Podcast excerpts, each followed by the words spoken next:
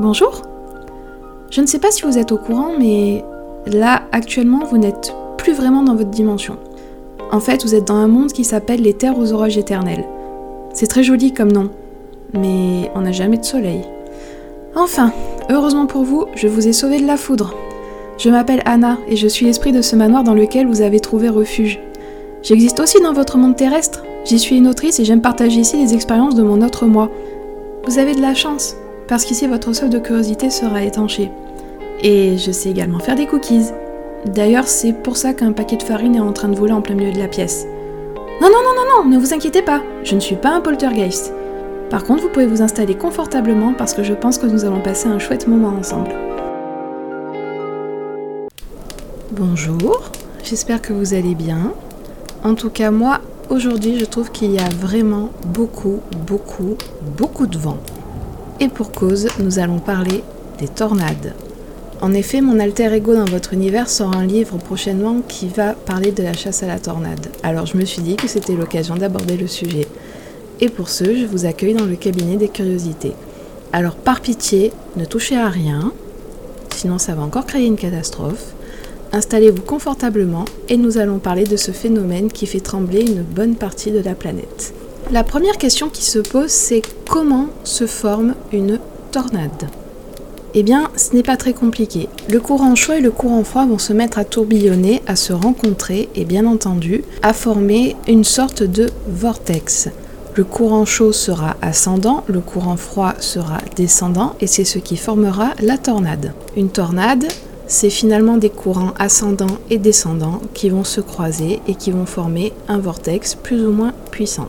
Souvent on associe les tornades aux États-Unis. C'est vrai que c'est là-bas qu'il y en a le plus. Mais vous saviez qu'en France on avait recensé à peu près un millier de tornades? Oui oui, vous avez bien entendu, un millier de tornades. Et il s'en produirait 40 à 50 par année. Bien sûr, en France, les tornades en général sont de très petites catégories. Oui, parce que les tornades sont classées en catégories sur l'échelle de Fujita. L'échelle de Fujita prend en compte les dégâts. Elle va de 0 à 5. 0 étant les plus petites tornades et bien sûr l'échelle 5 étant quelque chose qu'on n'a pas envie de voir en fait. À votre avis, quelle est la tornade la plus violente qui a pu toucher la France? Une F2 F3 Peut-être une F4 eh bien non, je vous le donne dans le mille, c'est en fait une F5 avec des vents allant à plus de 320 km/h en 1845 à Montville, en Seine-Maritime. Comme quoi, il n'y a pas qu'aux États-Unis que nous pouvons rencontrer ce genre de monstre. Heureusement, en France, finalement, les tornades sont souvent des F0 ou des F1, c'est-à-dire des tornades très peu destructrices. Et c'est tant mieux puisque notre population n'est en fait pas du tout préparée à faire face à ce genre d'événements contrairement aux Américains chez qui nous allons voyager immédiatement. Alors accrochez-vous bien à votre siège, nous prenons un vol direct pour les États-Unis. Aux États-Unis, il y a un lieu très particulier où se situe la majorité des tornades. Elle s'appelle la Tornado Alley. Et dans cette Tornado Alley, ce sont les États les plus touchés aux États-Unis, aussi les habitants en ont l'habitude, et là-bas vous pourrez rencontrer des infrastructures assez étonnantes comme des bunkers par exemple. La Tornado Alley va du Minnesota jusqu'au Texas, en passant par l'Iowa, par le Nebraska, le Kansas, une partie du Colorado, l'Oklahoma et l'Arkansas.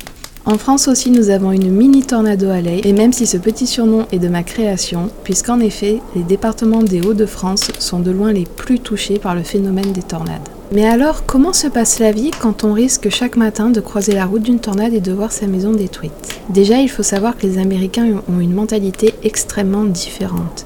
Ils sont habitués à faire face à des phénomènes météorologiques assez importants et ils sont habitués à reconstruire. C'est vraiment quelque chose qui fait partie de leur mentalité, la reconstruction. Concrètement, comment ça se passe quand une tornade est annoncée? Déjà, il faut savoir que les chercheurs n'arrivent pas encore à réellement prévoir quand une tornade frappera et où et surtout avec quelle intensité. Aujourd'hui, nous sommes plutôt sur des suppositions avec la Tornado Warning. La Tornado Warning est un système mis en place pour protéger au maximum les populations. Quand un orage remplit certaines conditions, alors un État ou une partie d'un État ou même plusieurs États peuvent passer en Tornado Warning. À ce moment-là, des bandes rouges défilent sur la télévision lors des programmes des messages sont envoyés sur les radios afin de prévenir un maximum la population. C'est un peu comme lorsqu'il y a une alerte enlèvement chez nous finalement. Vous ne pouvez pas louper l'information si vous disposez de la télévision, d'Internet ou de la radio.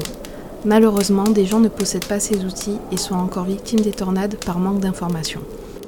Des bulletins météo sont faits très régulièrement afin d'évaluer l'évolution de la situation. Souvent, vous avez des alertes. Le problème des alertes, c'est que parfois elles sont déclenchées assez en amont pour que vous puissiez vous abriter et parfois elles sont déclenchées une fois que la tornade est déjà au sol à côté de la ville. C'est d'ailleurs pour ça qu'il existe des chasseurs de tornades qui aujourd'hui essayent de mieux comprendre le phénomène afin d'améliorer les systèmes de sécurité.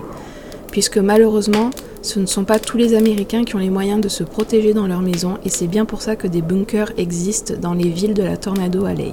Alors comment se préparer à affronter une tornade?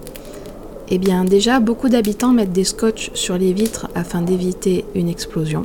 Il est recommandé de se mettre dans une baignoire avec une protection de type matelas ou bien dans une pièce sans fenêtre afin d'éviter les débris ou encore mieux dans sa cave si on en possède une.